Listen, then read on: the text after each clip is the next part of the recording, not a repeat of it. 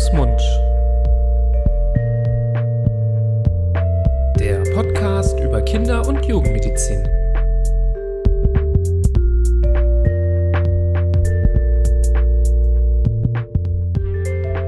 Ja, hallo und herzlich willkommen zu einer neuen Folge von Hand, Fuß, Mund, eurem Podcast über Kinder- und Jugendmedizin. Es begrüßen euch wie immer an den Mikrofonen Florian Barbour an meiner Seite. Ich bin Nibras Nami, wir sind beide Fachärzte für Kinder- und Jugendmedizin und sprechen hier bei Hand, Fuß, Mund immer über wichtige Themen der Kindergesundheit.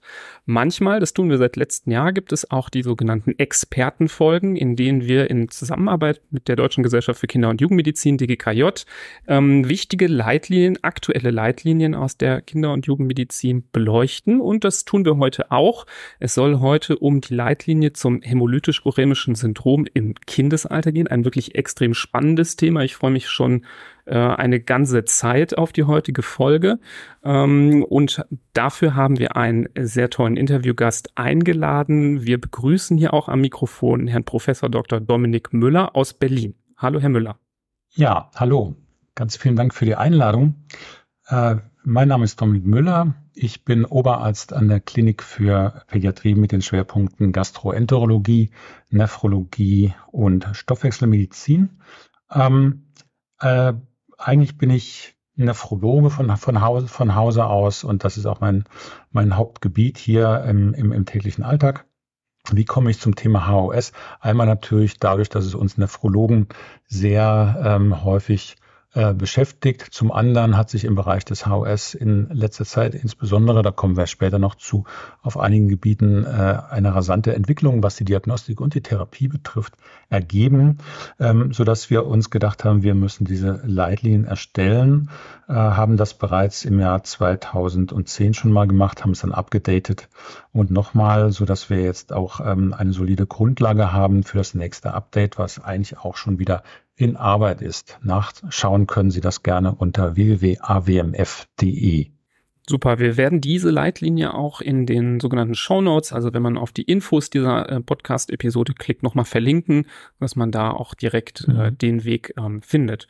Vielleicht können wir zum Auftakt erstmal ganz kurz ähm, ja überhaupt das HUS ähm, so ein bisschen näher definieren. Was genau steckt dahinter.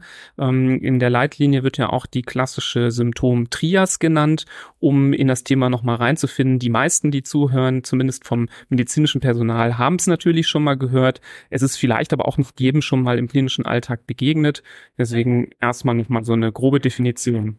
Ja, gut, ich ähm, es ist so, die, diese Symptomtrias, die hier aufgeführt ist, ähm, besteht eben aus drei Teilen, nämlich der Hämolyse, der Uremie, also dem akuten Nierenversagen und einer Thrombopenie.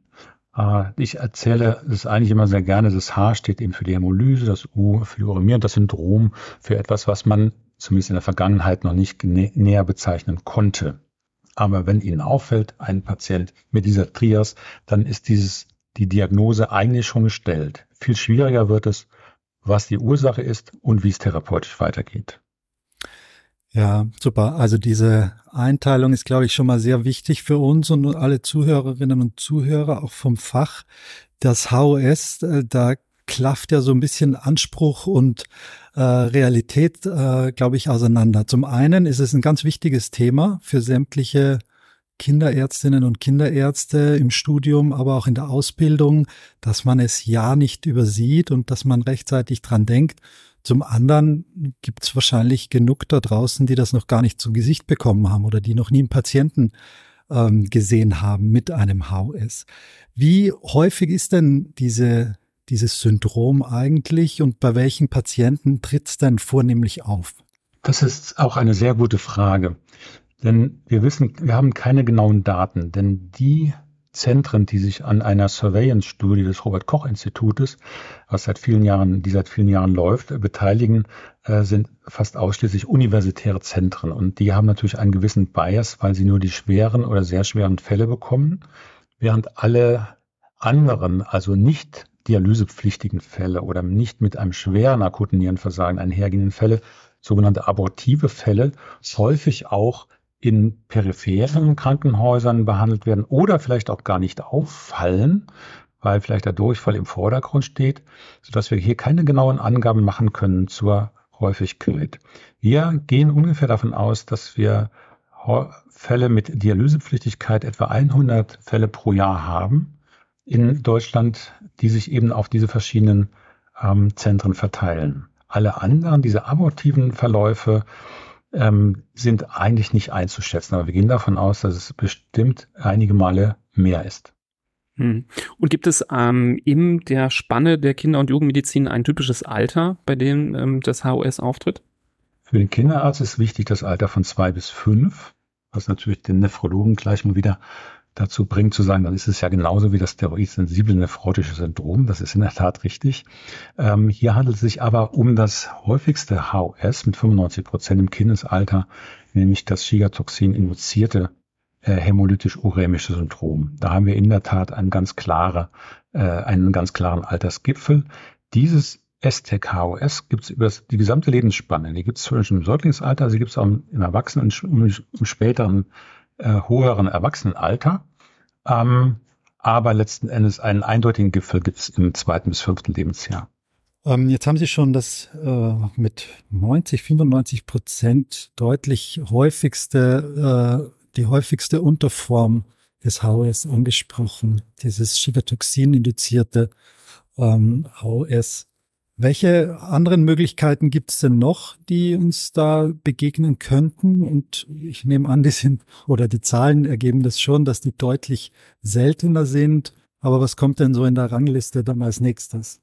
In der Rangliste als nächstes kommt ähm, das komplementassoziierte HOS. Das ist eine Erkrankung eben aus dem Komplementsystem, also Teil unseres Immunsystems, ähm, das für unspezifische, aber auch spezifische Abwehr sowohl von Bakterien, Viren, Tumorzellen, aber auch abgestorbenen körpereigenen Zellen verantwortlich ist. Und so kann man sich vorstellen, dass auch dieses System relativ gut balanciert sein muss, ähnlich wie die Hämostase. Und wenn es aus dem Ruder läuft, eben nicht nur fremde Zellen angegriffen und abgeräumt werden, sondern auch körpereigene Zellen. Und da trifft es eben vor allem äh, die Niere, wie bei vielen Autoimmunerkrankungen auch. Danach haben wir noch weitere Fälle, zum Beispiel das Pneumokokken-assoziierte HOS, ähm, was im, durch die verbreitete oder zunehmend verbreitete Impfung glauben wir seltener auftritt, aber man muss sich vorstellen, es ist noch seltener als diese 100 Fälle pro Jahr. Und dann haben wir noch weitere genetisch bedingte Fälle außerhalb des Komplementsystems wie DGKE-Mutationen oder Cobalaminstoffwechselmutationen. Und dann kommt man irgendwann auch schon in den Bereich einer Gruppe, von der man nicht mehr so genau weiß, wo, was ist eigentlich der Auslöser gewesen. Schwere Hypertonieformen, schwangerschaftsassoziierte HOS-Formen, Zustand nach Transplantationen, Soliarorgane oder auch Stammzelltransplantationen oder medikamentös induzierte HOS-Formen. Vielleicht kann ich an dieser Stelle sagen, dass das genau einer der Beweggründe war, warum wir diese Leitlinien initiiert haben, nämlich dass wir von der alten Einteilung Vielleicht kennt ihr noch jemand atypisches HOS und typisches HOS, also Durchfall assoziiert und alles andere eben wegkommen wollten. Und das Typische wird ja eigentlich nicht mehr erwähnt und das Atypische findet man häufig noch, sollte aber ersetzt werden durch die Gruppen, die ich gerade genannt habe und die man auch ja schön in den Leitlinien nachlesen kann. Ja, danke für den Hinweis. Die Leitlinie ist auch, ähm, wie ich finde, sehr gut kondensiert. Man kann da sehr, sehr schön einen schnellen Überblick ähm, sich verschaffen. Deswegen hier nochmal der Hinweis da in den Show Notes ähm, reinzugehen. Vielleicht nochmal ähm, einen Schritt zurück. Wir waren jetzt quasi schon bei der Einteilung und möglichen Ursachen. Ähm, gehen wir nochmal zurück in die Situation. Sie haben gesagt, 100 Fälle, jetzt in die Kinderarztpraxis, Kindernotaufnahme ähm, und versuchen wir mal so einen Fall einmal ähm, darzustellen. Wie präsentiert sich für Sie jetzt äh, als jemand, der äh, einfach auch viele Fälle überblickt hat, ähm, so ein typischer Fall eines HOS, vielleicht auch eben mit äh, schon deutlichen äh, Verdacht auf dieses ähm, STEC-HOS. Ähm, wie, ja, wie ist die Symptomkonstellation, die man ja eben so gut kennen sollte, dass man sie nicht übersieht im Alltag als Kinderarzt oder Kinderärzte? Mhm. Ja, dazu ist es vielleicht ganz hilfreich, sich diesen Ablauf einmal vorzustellen. Wenn wir ein, ein STEC-KOS uns vorstellen, dann sprechen wir ja über eine Lebensmittelvergiftung, also E. e. coli, äh, äh, EHEC-Variante, die eben auch noch ein Schigatoxin produzieren. Das heißt, irgendwann muss der Patient diese Erreger aufnehmen, wie bei einer ganz normalen, in Anführungszeichen, Lebensmittelvergiftung, sei es durch Fleisch, äh, nicht gebraten, sei es durch nicht gewaschenen Salat, auch das gibt es, gedüngten Salat mit Kudung, sei es durch ähm, Bakterien, die im Softeis lagern oder sei es durch den Streichelzoo oder durch unpasteurisierte Milch. Die müssen erst aufgenommen werden und dann passiert erstmal das, was bei einer ganz normalen Lebensmittel Vergiftung passiert, wenn sie schwerer verläuft. Man hat eine Gastroenteritis oder eine Enterokolitis. Dann sprechen wir aber schon über sieben Tage, fünf bis sieben Tage nach Aufnahme der Erreger. Und dann kommt es eben im typischen Fall zu einer Zerstörung der Darmmukosa, also dieser Barriere, und im allertypischsten Fall eben auch noch zu blutigen Durchfällen. Durchfälle ja, blutige Durchfälle hat man selten. Und dann erst können diese Erreger ihr Schigatoxin über die defekte Darmbarriere in den Blutkreislauf schicken, in Anführungszeichen. Und dieses Schigatoxin kann dann irgendwann in der Niere ANGW3-Rezeptoren bilden und dann zur Endothelzellschädigung führen. Und dann ist man schon 14 Tage nach der Aufnahme der Erreger. Das heißt, im Grunde genommen ist ja schon alles abgelaufen. Und zu Ihrer Frage zurück. Und dann kann man sich ungefähr auch vorstellen, in welcher Situation man, man welchen Patienten sieht. Also ein Kind, was bereits eine schwere Enterokolitis hat, ist in der Mitte der Erkrankung ungefähr und hat vielleicht schon ein beginnendes Nierenversagen. Ein Kind mit einem akuten Nierenversagen hat vielleicht oder häufig schon gar keine Enterokolitis mehr und hat vielleicht sogar häufig auch gar keinen Durchfall mehr oder gar keinen Stuhl mehr, sodass man immer verzweifelt ist mit der, mit der Erregerfindung. Aber letzten Endes, wenn die Kinder sich vorstellen, dann ist es entweder in der Rettungsstelle wegen Durchfällen, wegen Erbrechen, was ja häufig in der Rettungsstelle normalerweise vorkommt. Aber wenn dieses Erbrechen blutig, äh, wenn das, wenn der Durchfall blutig wird oder das Erbrechen ähm, nicht sistiert, das Kind auch blass ist und krank, dann würde man natürlich bei jeder vermuteten Gastroenteritis, Enterokolitis den Patienten aufnehmen und dann noch eine Blutentnahme machen. Wenn das alles nicht mehr der Fall ist und der Patient wird später vorgestellt, dann wird er vorgestellt, weil er eben blass ist, weil er abgeschlagen ist und weil er den, weil er den Eltern einfach komisch vorkommt. Dann hat man bereits die Anämie, die man sieht, ein, ein blasses Hautkolorit und mit erhöhten Retentionswerten, insbesondere eben der hohe Harnstoff, ein, ein müdes Kind, was vielleicht auch schon wieder erbricht. Also man kann eigentlich von einem zweigipfeligen Verlauf sprechen, ähm, der aber letzten, Aus, letzten Endes Ausdruck der gleichen, der gleichen Erkrankung ist. Und man kann die Diagnose zu zwei Zeitpunkten stellen. Meistens ist der Enterokolitis-Zeitpunkt der der aller, allerfrühste, aber der häufigste Zeitpunkt ist natürlich der des akuten Nierenversagens mit einem müden, blassen Kind. Ähm, da würden sich direkt zwei Fragen für, für mir noch anschließen. Das erste wäre, ähm, wie häufig ist es dann in der späteren Phase dann auch zum Beispiel mit braunen Urin assoziiert? Ähm, sieht man das auch häufiger, dass das auch mal ein Warnhinweis sein kann? Das ist ja etwas, wo man immer auch sofort an Hämolyse denken sollte. Ja, auch das kann sein. Es kann natürlich auch sein, dass gar kein Urin mehr kommt oder nur ganz wenig Urin. Mhm. Und ähm, häufig ist es eben auch so, dass noch äh, die, die, die, die Diarrhoe persistiert und es fällt gar nicht auf, dass der Patient gar kein Urin mehr hat, weil die Windel immer voll ist und zwar mit Stuhl. Und äh, da das häufig gemixt ist, fällt es den Eltern gar nicht, gar nicht mal auf, dass da gar kein Urin mehr ist. Okay. Ne? Das heißt, die Kinder, wenn sie sich über ihre Diarrhoe entwässern, da, dann werden sie eben auch nicht ödematös was man ja eigentlich immer so denkt, das ist ein Zeichen des, der renalen Insuffizienz oder der Oligoanurie. Aber wenn die Entwässerung über den Durchfall erf, erf, erfährt oder ähm, dann hat man eben auch die Situation, dass man eventuell sogar ein dehydriertes Kind vor sich haben kann mit einem akuten Nierenversagen. Mhm. Ja, und der zweite Aspekt, ähm, ich weiß, das ist, glaube ich, in der Leitlinie nicht in dieser Form so als Aussage zu finden, aber könnte man trotzdem als Take-Home-Message mitnehmen, dass äh, wenn man mal ein Kind ähm, hat in der Notfallambulanz oder in der Praxis, das blutige Durchfälle ähm, aufweist, auch wenn der restliche Allgemeinzustand gut ist, dass man sich schon vornimmt, für in zwei Wochen sich das Kind vielleicht auch nochmal anzuschauen ähm, oder zumindest zu sensibilisieren, ähm, dass da vielleicht noch was kommen kann. Also im Sinne von, wenn Ihnen das Kind jetzt komisch vorkommt oder es nicht mehr genug äh, auf Toilette geht, dann kommen Sie bitte in zwei Wochen nochmal vorbei? Oder ist das so selten trotzdem, dass man da nicht so weit gehen sollte, hm. darauf zu sensibilisieren? Das, das, das kann man durchaus machen. Ähm, meistens, wenn nichts mehr passiert, dann kommen die Eltern auch nicht mehr.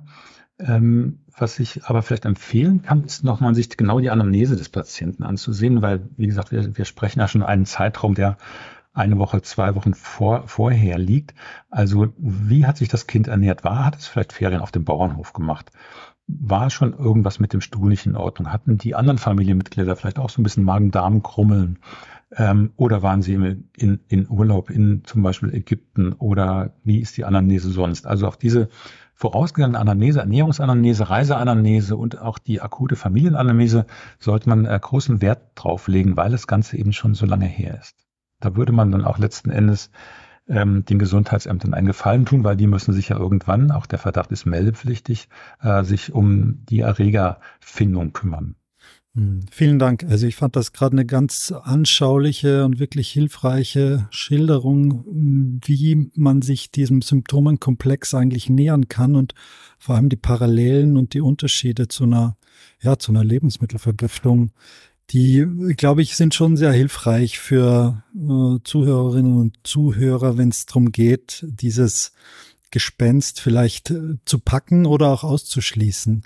Bleiben wir mhm. vielleicht gleich dann in der Praxis, äh, wenn ich jetzt so einen Patienten oder eine Patientin vor mir habe, wie mache ich denn dann weiter? Woran muss ich denken? Woran muss ich mich kümmern, was jetzt die Diagnostik angeht? Wie kann ich das Ganze so dingfest machen, dass ich möglicherweise eine Therapie dann auch einleiten kann? Aber was, was kommt vorher an, an Notwendigkeit? Mhm. Die Notwendigkeit ist dann natürlich wirklich eine, eine Blutentnahme. Und das geht da relativ schnell, wenn wir uns vergegenwärtigen. Wir haben das Haar, Hämolyse, also wir haben eine, eine Anämie, die im normalen Fall eine normozytäre Anämie ist. Da bräuchten wir idealerweise einen Coombs-Test dazu. Und der muss natürlich negativ sein, denn es ist ja keine autoimmunhämolytische Anämie, sondern die Anämie resultiert daraus, dass man eine Endothelreaktion in der Niere hat und in dieses aktivierte Mischmasch aus ähm, Endothelzellen, die kaputt gehen, an Thrombozyten und Gerinnungsfaktoren, die da gerade überall haften in der Niere, schwimmen die Erythrozyten rein und werden dann oder werden reingepresst und werden dann mechanisch einfach auseinandergerissen. Und die erscheinen dann auch wieder sehr wichtig im peripheren Blut als sogenannte Fragmentozyten.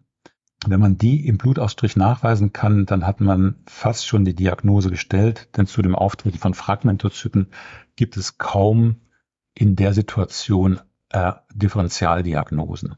Insgesamt gibt es schon einige, das kann man in den Leitlinien auch sehen, zum Beispiel eine schwere Sepsis, aber dann würde sich das Kind einfach ganz anders präsentieren. Diese Patienten haben eigentlich keine Gerinnungsstörungen, wie es zum Beispiel ein Sepsispatient hat. Das zweite, wir haben also eine, keine autoimmunhämolytische Anämie, negativen Kuhns-Test und Fragmentozyten-Nachweis im Blutbild und wenn die MTA oder man selbst aufmerksam ist, sieht man im Blutausstrich eben auch noch die Thrombopenie dazu. Wo kommt die Thrombopenie her? Genau das gleiche wie mit den Fragmentozyten. Alles Dramatische spielt sich in der Niere ab, in diesem ganzen Konglomerat von Endothelzellen und aktivierten aktivierten äh, Thrombozyten, Leukozyten und wo da bleiben einfach die Thrombozyten hängen. Das heißt, es ist also keine schlechte Nachproduktion, es ist auch keine, äh, kein erhöhter Verbrauch, sondern die werden einfach da eingefangen, eingefangen und gehen dann kaputt und führen zu der thrombotischen Mikroangiopathie.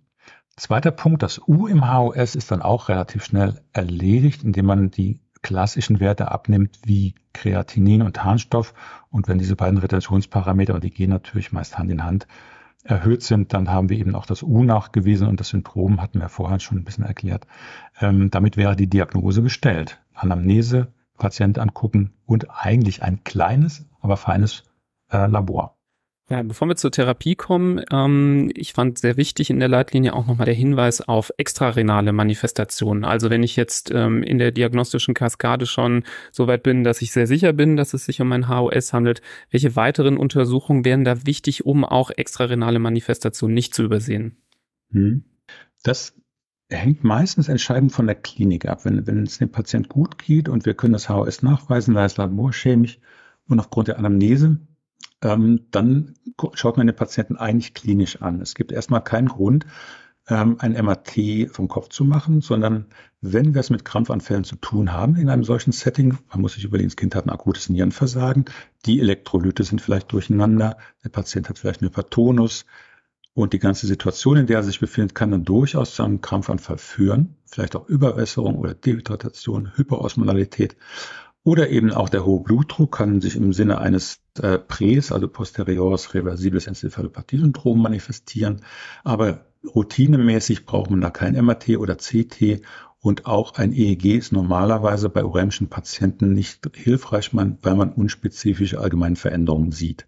Das gleiche gilt für Echokardiographie oder EKG. Auch da sieht man keine wegweisenden Befunde. Und das gleiche gilt übrigens eben auch für die Niere, weil man denkt ja immer, jetzt muss ich mal einen Nierenultraschall machen. Was sieht man relativ unspezifisch? Hyperechogene Nieren, äh, die einem aber letzten Endes in der Diagnose nicht wirklich weiterhelfen. Das heißt, zusammenfassend, wann immer man eine ähm, Organmanifestation bemerkt oder die einem suspekt vorkommt, sei es irgendwie Eintrübung oder Krampfanfall oder irgendetwas anderes, dann sollte man spezifisch nach dieser Organmanifestation gucken. Was im Magen-Darm-Bereich eben auch vorkommen kann, ist eine Pankreasbeteiligung oder eine geringe Leberbeteiligung, von der es aber heißt, dass die eher durch die Enterokolitis bedingt sei als durch das HOS selbst. Jetzt haben Sie schon äh, das eine oder andere Mal das Wort Differentialdiagnose in den Mund genommen. Die ja ist so ein bisschen speziell, finde ich, im Falle des HOS. Zum einen ist es ja eine ganz äh, typische Konstellation, zum anderen gibt es ja schon recht ähnliche äh, Erscheinungsbilder. Ganz vorne, glaube ich, muss man da äh, die TTP, die thrombotisch-thrombozytopenische Purpura nennen. Können Sie uns vielleicht einmal skizzieren, äh, wieso wir hier differentialdiagnostisch dran denken müssen und was vielleicht die wegweisenden hm, Merkmale sind, die uns auf die eine oder andere Fährte bringen können? Hm. Also einmal ist die TTP noch seltener als das HOS und tritt vor allem im Erwachsenenalter auf. Das heißt, wenn wir Kinderärzte damit zu tun haben, dann, dann im jugendlichen Alter. Also der Alterspeak ist ein anderer als beim typischen HOS. Und dann ist der Pathomechanismus ein, eben ein ähnlicher. Es gibt ein Enzym, das heißt Adams TS13, schneidet ultralange von Willebrand Multimere in kleinere ähm, Abschnitte, sodass eben die, die Gerinnung hier nicht stattfinden kann, wenn dieses Enzym durch einen Antikörper blockiert ist in seinem aktiven Zentrum oder genetisch eben schlecht angelegt, dann kommt es in etwa zu dem gleichen Phänomen wie beim HOS. Auch hier haben wir einen großen Endothelschaden und es kommt zu einer thrombotischen Mikroangiopathie. Klinisch und laborchemisch sind die Patienten etwas anders. Ich sprach schon von der vom unterschiedlichen Alterspeak und der selten, noch, noch selteneren Erkrankung. Die Patienten haben vor allem neurologische Symptome, die können fokal sein, können auch generalisiert sein und haben weniger nephrologische Symptome. Die brauchen meistens keine Dialyse und haben auch ähm, die Retentionsparameter noch im konservativ behandelbaren Bereich. Da ist natürlich, auch wenn man Fragmentozyten findet, auch wenn man Thrombopenie findet, auch wenn man eine ähm, nicht autoimmunhämolytische Anämie findet, so ist da der Hallmark natürlich die Bestimmung äh, der Aktivität dieses Enzyms, Adams TS13 oder das Auffinden eines Antikörpers. Das macht es schwierig, weil das hat nicht jede Klinik sofort, wir auch nicht. Das dauert einige Tage. Das heißt, hier haben wir natürlich eine Verzögerung, dass wir sagen, ist es ein HOS oder kann es doch eine TTP sein? Für die TTP finden wir in den nächsten Tagen garantiert nicht die Antwort, sondern dann muss man häufig die Therapie einleiten, bevor man eine Labor, äh, laborchemische definitive Antwort auf die Frage bekommt. Mhm. Ja, gerade letzteres, was Sie sagen, ist ja auch in der Leitlinie in so einer der äh, Abbildungen sehr schön skizziert, dass durchaus der Beginn der Therapie sehr früh gesetzt werden muss, äh, noch bevor man ja zumindest die Ursache auch des HOS geklärt hat, äh, in den meisten Fällen, ob es jetzt wirklich ähm, den Erregernachweis zum Beispiel aus dem Stuhl gibt, ja oder nein, oder ob es dann doch irgendeine Veränderung im Komplementsystem gibt. Ähm, das kann man nicht immer abwarten, bis man mit der Therapie anfängt. Ähm, ich fand ähm, in der Leitlinie Leitlinie, dass es sehr schön strukturiert ist in die verschiedenen ja, ähm, Säulen der Therapie, in die supportive Therapie, die eher allgemeingültig ist und eher dann die spezifischeren ähm, Schritte, je nachdem, welche Ursache vorzufinden ist. Fangen wir vielleicht mit den supportiven Grundpfeilern an. Welche wären das? Wir haben es wir mit einem akuten Nierenversagen zu tun. Und als solches sollte das, das, der Patient dann auch behandelt werden, primär. Das heißt, wir machen eine Bilanz, wie viel geht rein, wie viel geht raus.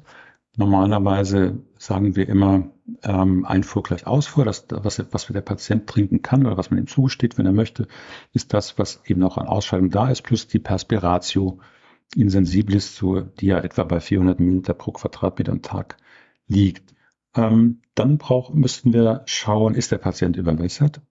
Ähm, braucht er vielleicht eine ähm, diuretische Therapie, wenn überhaupt noch möglich? Oder ist der Patient vielleicht dehydriert aufgrund der noch bestehenden Gastroenteritis oder aufgrund seines schlechten Trinkverhaltens die letzten Tage? Dann schaut man sich wie beim akuten Nierenversagen die Elektrolyte an. Habe ich eine Hypo, Hypernatriämie? Wie ist das Kalium beim akuten Nierenversagen? Muss ich da konservativ was tun mit Kaliumbinder, mit Glucose-Insulin oder mit Salbutamol-Inhalation? Wohlgemerkt, das sind alles Sachen, die verschieben das Kalium. Äh, und das wird dann irgendwann wieder rauskommen, wenn man sich bis, bis dahin nicht eine gute äh, langfristige Therapie überlegt hat. Man schaut nach der metabolischen Azidose. Muss man da puffern? Bin ich eher kein Freund davon, weil der, das Bicarbonat doch eine erhebliche Osmolarität dem Patienten zuführt durch das Natrium. Und mit dem hohen Harnstoff und eventuell einer leicht erhöhten Glucose hat man dann schnell eine, eine, eine Schwelle überschritten, wo es dann wirklich zum Krampfanfall kommen kann. Das wären so die, die Grundpfeiler akutes Nierenversagen. Wenn man ein Kalium hat, was kontinuierlich ansteigt, trotz dieser ganzen beschriebenen supportiven Methoden, dann vielleicht die eher frühzeitige Verlegung in ein Zentrum, in der eine Dialysebehandlung der Patienten möglich ist. Vielleicht noch ähm, zum Punkt der Anämie. Ähm, wo würden mhm. Sie da so die äh, Indikationen oder Grenzen setzen, wann man ähm, eine Transfusion braucht? Ähm, da äh, gibt es ja auch verschiedene, sagen wir mal, Coolness-Level der Behandler, wie weit man äh, so eine Anämie toleriert.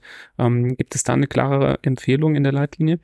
Ja, wir sagen un unter sechs äh, Gramm pro Deziliter ist so, ist so die Grenze, aber die ist natürlich wirklich ein Matter of Debate. Einmal muss man nach der Klinik schauen. Ähm, wie geht es dem Patienten? Ist, ist er Tachykard? Würde er vielleicht von der, von der Transfusion profitieren? Aber man muss sich, und das gleiche gilt für Thrombozytentransfusionen auch, man muss sich vorstellen, dass was, was passiert denn mit diesen Erythrozyten? Die kommen in den Kreislauf des Patienten, kommen an der Niere vorbei und werden da wieder geschreddert. Ja, man kann sich durchaus vorstellen, dass wenn man zu großzügig mit solchen Konzentraten ist, dass man das HOS eher noch unterhält und die Prognose verschlechtert. Trotzdem natürlich, wenn der Patient, wenn man klinisch der Meinung ist, der Patient braucht sowas, dann braucht er das eben. Oder er kriegt vielleicht, hat eine kleinere Operation noch und die Chirurgen sagen, wir brauchen, hätten Thrombozyten von über 40.000 oder so, dann muss man es, dann muss man es eben machen. Was man noch ungern macht, sind eben solche Konzentrate zu geben, weil wir immer die Alloimmunisierung der Patienten befürchten, also Bildung von HLA-Antikörpern durch Leukozyten, die damit transfundiert werden, bei einem Patienten, der eventuell, eventuell vielleicht später mal ein Nierentransplantat braucht und dann vielleicht schon präformierte Antikörper hat. Aber das sind natürlich Überlegungen, die haben im akuten Setting, wenn der Patient wirklich bedürftig ist, nichts zu suchen. Mhm. Ja, aber sehr wichtiger Hinweis dennoch. Ähm, die supportive Therapie, die ja, ist schon ganz schön umfassend. Bei der spezifischen Therapie, wenn es um die um den Auslöser des HOS geht, äh, wird es ein bisschen mm, weniger, weniger mehrspurig, sage ich mal.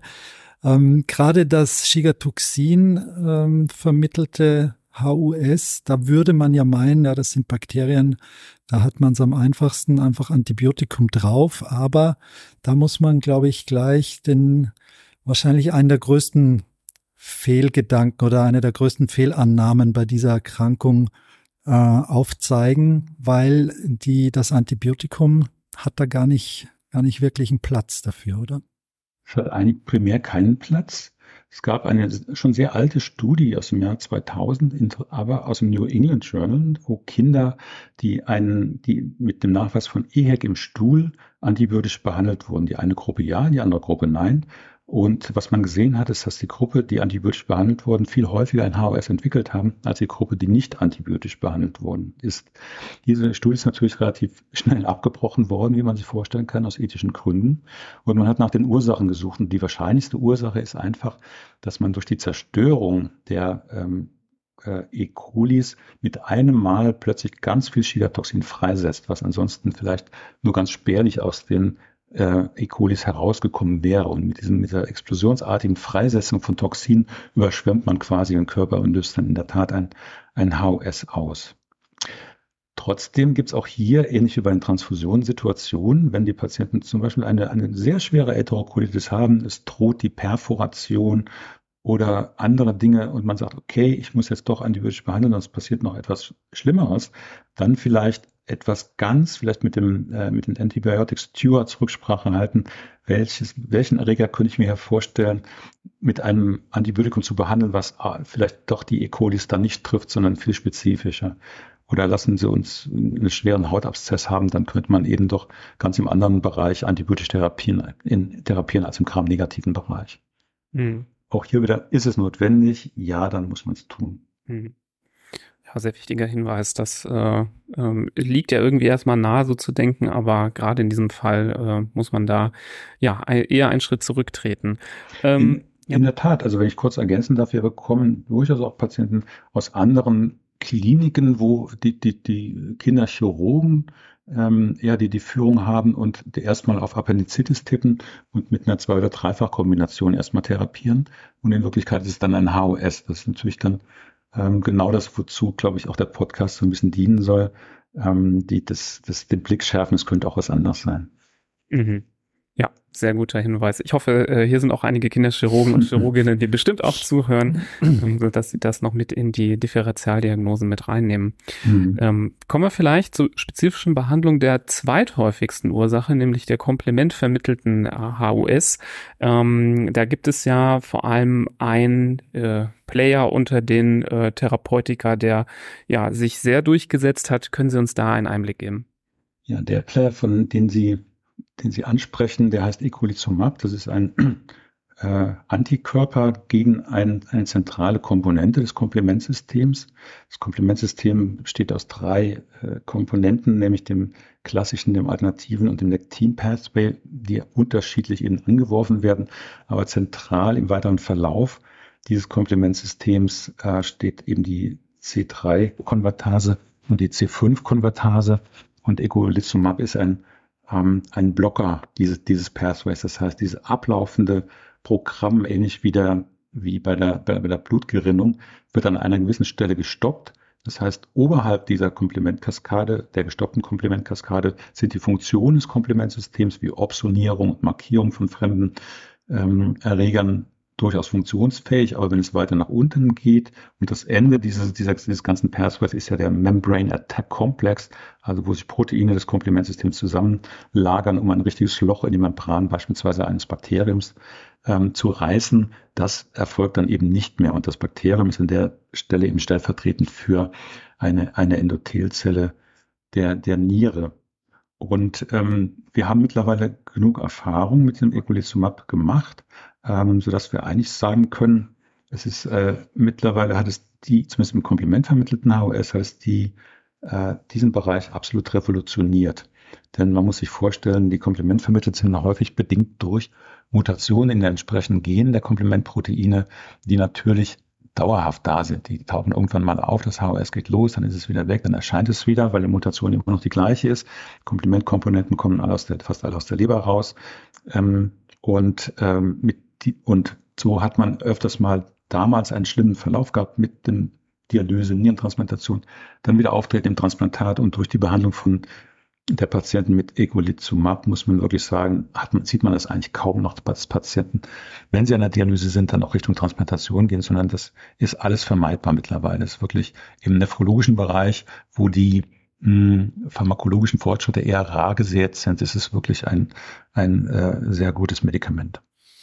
Ja, überall, wo Sonne ist, ist auch etwas Schatten, so auch beim Ecolizumab, da gibt es nicht nur die erwünschten Neben, äh, nicht nur die erwünschten Wirkungen, sondern eben auch Nebenwirkungen und Side Effects. Ähm, welche weiteren Maßnahmen muss man denn beachten und in die Wege leiten, sobald man eine mhm. Therapie mit Eculizumab äh, beginnt oder ansteuert? Ja, in den vergangenen Jahren war in Großbritannien eine der häufigsten Ursachen für invasive Meningokokkeninfektionen die Behandlung mit Eculizumab. Ähm, das, das deutet darauf hin, dass man einen Schutz braucht gegen bekapselte Erreger. Das ist das, wo das Komplementsystem gerne gegen arbeitet, also Pneumokokken, Meningokokken, Hämophilus oder dass man eben, dagegen geimpft ist. Wenn man keinen Impfschutz hat oder wenn man der Impfung nicht traut, das kann ja auch sein, dann gibt man eben eine, solange man das Eculizumab gibt, eine, eine dauerhafte Prophylaxe mit Penicillin oder bei Allergien mit, mit Makroliden. Und ähm, da auch da hat man interessanterweise wenig, wenig Nebenwirkungen, was Resistenzen betrifft. Aber das kennt man ja vielleicht aus den vergangenen Jahrzehnten bei Patienten mit funktioneller Splenektomie oder stattgehabter Splenektomie, die dann dauerhaft damals eine antibiotische Prophylaxe mit Penicillin hatten, die dann eben auch keine Resistenz entwickelt haben. Das sind aber schon die ganz wenigen Sachen, wo man dran denken muss, aber da muss man natürlich dran denken. Ja, finde ich, ist eine ganz wichtige Take-Home-Message hier aus der äh, Episode, weil ähm, ich nicht immer sicher bin, ob da ähm, immer dran gedacht wird, wenn Ecolizumab zum Einsatz kommt. Ähm, das da kann man sich ja leicht merken, dass man dann erstmal wirklich umgehen soll mit dem Patienten, als wäre er aus der Klinik nicht von einem HOS zurückgekommen, sondern von der Splenektomie und dann fährt man eigentlich ja dann genau dieselben äh, Schritte, dass man ein Impfschema aufsetzt und ja eine antibiotische Prophylaxe gibt. Hm, ähm, können wir, wenn wir uns so langsam dem Ende der Episode nähern, auch mal über die Prognose des HOS sprechen. Es gibt ja ähm, da einige Punkte, die wir noch nicht angesprochen haben. Thema Letalität ähm, von einem HOS. Wir haben ja gesagt, es gibt ja verschiedene ähm, Ausprägungen. Damit hat es sicherlich zu tun. Aber auch die Frage, wie häufig rezidiviert so ein HOS ähm, oder wie häufig ähm, kehrt denn wirklich auch der Normalzustand im Körper wieder ähm, ein und wie viele Patienten haben dann aber bleibende Schäden, zum Beispiel in Form von terminalen Nierenversagen. Hm. Das ist eine sehr gute Frage, ähm, was, was wir am Anfang besprochen haben.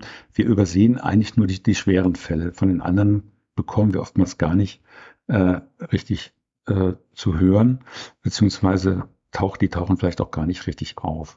Ähm, unsere Fälle, da ist die, die Letalität wird in der, bei STEC-Patienten in der Initialphase mit zwei bis fünf Prozent angegeben, was vor allem eben bedingt ist durch das akute Nierenversagen ähm, oder die zu späte Behandlung oder ähm, was auch immer in einem solchen Setting passieren kann. Ähm, Restitutiert integrum sehen wir auch in etwa der Hälfte der Fälle und dazwischen haben wir die eingeschränkte Nierenfunktion oder der Restschaden. Der ist bei uns definiert, so dass entweder durch die Einschränkung der GFR, leicht erhöhtes Kreatinin, Cystatin C vielleicht erhöht, dann aber auch die Proteinurie, vielleicht ein bisschen Hämaturie, auch wenn es nur eine Mikrohämaturie ist oder wenig Eiweiß und vielleicht ein erhöhter Blutdruck. Also deswegen bleiben die Patienten bei uns auch bis zum 18. Lebensjahr, bis sie uns verlassen, immer noch in Nachsorge. Und sei es nur ein Jahr oder alle zwei Jahre mal gucken, weil das kann natürlich im Laufe des Wachstums sich auch wieder verschlechtern. Ähm, die, die andere Frage, äh, Rezidivrisiko bei STEC-Patienten ist es mehr oder weniger null weil der Patient, und das ist ja auch eine der Nachweismethoden, Antikörper entwickelt. Einmal gegen die äh, Erreger und zum anderen aber auch gegen das Schägertoxin. Das heißt, diese Patienten sind eigentlich davor geschützt, es nochmal zu bekommen. Und in der Tat ist es auch interessant zu, zu sehen, dass Kinder, die auf Bauer, Bauerhöfen groß werden, ebenso wie im allergologischen Bereich, eben auch vermehrt Antikörper gegen Schicatoxin und, und E. coli-Bestandteile haben. Also sie haben auch so eine Art stille Freiung dann offenbar äh, schon gehabt. Im Gegensatz dazu ist das Komplement assoziierte HOS ähm, eine sich wiederholende Erkrankung, dadurch, dass es eben eine mutationsbedingte Komplementerkrankung ist. Es kann immer wieder auftreten, es kann, äh, es muss nicht auftreten, es kann aber häufig getriggert werden durch ganz banale Infektionen äh, und es kann zu einem vollständigen HOS wiederkommen. Und da kann man sich eben vorstellen, wenn ich schon einen gewissen Schaden habe durch eine HOS-Episode, bekomme zwei Jahre später wieder eine HOS-Episode, dann äh, nimmt irgendwann hat man das Schema acute und chronic, also auf, auf ein chronisches Geschehen kommt schon wieder ein akuter Reiz obendrauf äh, und es geht dann jetzt letzten Endes immer, immer schlimmer mit der Nierenfunktion. Aber wie vorhin schon erwähnt, da, auch da hat Eculizumab wirklich sich als Gamechanger erwiesen. Am Schluss würde mich jetzt noch ein Detail äh, interessieren. Sie hatten es vorhin mal angesprochen, dass Patienten, die eine Nierenersatztherapie brauchen, natürlich an ein Zentrum müssen, wo das, dieses Verfahren angeboten wird. Ich glaube, das äh, sollte jedem klar sein. Ist das der früheste oder der späteste Zeitpunkt, wo derartige Patienten dann an ein spezialisiertes Zentrum verlegt werden sollen? Oder würden Sie eigentlich raten, da schon ein bisschen früher die Handbremse zu ziehen und vielleicht die ja, richtigen Spezialisten, so wie Sie zum Beispiel, ähm, dran zu lassen? Ich, ich warte schon der frühen Kontaktaufnahme. Mhm. Das haben wir zum Beispiel mit unseren umliegenden Zentren eigentlich sehr gut. Und ich, ähm, es ist natürlich immer interessant, sich auch ein bisschen über den Verlauf im Klaren zu sein, weil man, man sieht das Kind, alles, alles schon abgelaufen, Erreger aufgenommen, Enterokolitis schon passiert, Erreger und Schigatoxin hat schon gebunden, das akute Nierenversagen schon da. Und sie in dem, in der Situation zu gucken, steigt, steigt das Kreatinin weiter an, geht die Diurese zurück oder habe ich es mit einer stationären Situation zu tun? Und diese Information wäre dann für uns extrem hilfreich. dass man sagt, okay, das scheint hier eine abortive Form, der kommt ohne Dialyse weiter. Oder wenn man sich unsicher ist, dann lieber eine frühe Verlegung als eine späte. Und ich kenne das ja von mir selber aus meiner Zeit. Natürlich ärgert man sich über sich selbst, wenn man einen Patienten verlegt hat, der zwei Tage später wieder zurückkommt. Aber da, glaube ich, muss man im Sinne des Patienten einfach denken und sagen, okay, lieber einmal zu früh verlegt als zu spät. Hm. Ja, Danke, Herr Müller. Ich finde, dieser Überblick, den Sie uns jetzt verschafft haben zum HOS, ist sehr, sehr wertvoll und sehr, sehr gut. Ich äh, glaube, jeder, der jetzt hier aufmerksam zugehört hat, hat wirklich einen ähm, guten Auffrischungs-Crashkurs wieder bekommen und sollte das natürlich nochmal vertiefen mit Hilfe der Leitlinie, die wir, wie gesagt, verlinkt haben. Haben Sie noch abschließende Worte oder Tipps und Tricks äh, an die Behandler, ähm, bevor wir zur Verabschiedung kommen, die Sie noch loswerden möchten? So einmal hat es mich auch sehr gefreut, ähm, hier ein wenig berichten zu dürfen. Auch vielen Dank für die sehr interessanten Fragen, die ja wirklich, wie man gemerkt hat, aus dem, aus dem Leben, aus, aus der Praxis heraus äh, gegriffen sind. Ich habe noch eine, eine Sache, wenn die Eltern immer sagen, wann ist das HOS denn endlich vorbei? Es ist ja schon alles passiert, akutes Nierenversagen, dann, dann lohnt immer ein Blick auf die Thrombozyten, weil die Thrombozyten, sobald die ansteigen, das tun sie innerhalb von Stunden, dann kann man den Eltern sagen, das HOS ist vorbei. Es geht nicht um die Anämie, geht auch nicht ums Kreatinin, ums Einsetzen der Diurese, sondern wenn innerhalb von 24 Stunden die Thrombozyten sich plötzlich verdoppeln oder verdreifachen, dann, dann kann man den Eltern sagen, jetzt ist es vorbei. Mhm.